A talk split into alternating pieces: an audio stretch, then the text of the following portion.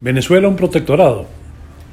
Recientemente Maduro dijo por televisión que Cuba era el protector de Venezuela, al mismo tiempo que entronizaba la presencia del procónsul cubano.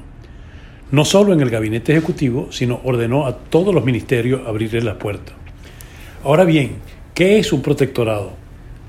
Es la soberanía parcial que un Estado determinado ejerce sobre un territorio que no es formalmente parte de esa nación, y que tiene autoridades propias.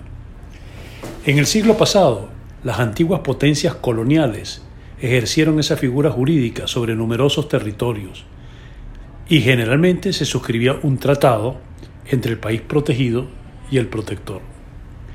Algunos de los ejemplos más notorios de protectorado fueron los que utilizó el Imperio Británico a finales del siglo XIX, entre otros la India, Egipto, Nigeria, Sudáfrica inglesa, Guyana y las islas del Caribe.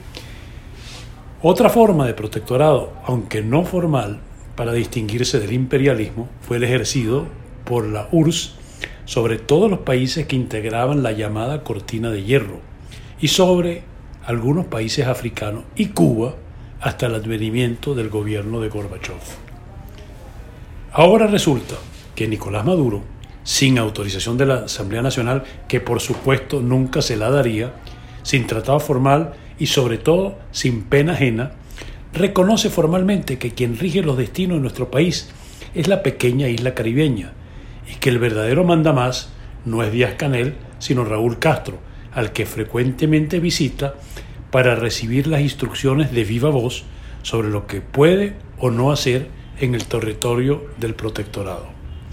Es difícil ver en pleno siglo XXI mayor ejemplo de ignominia, sujeción e irrespeto a una población que luchó tanto por ser independiente para convertirse en pelele de una decadente tiranía caribeña. Si a los venezolanos nos queda sangre en las venas de nuestros héroes libertadores, deberíamos actuar de manera enérgica para desmontar esa farsa que nos reduce a ser una colonia cubana.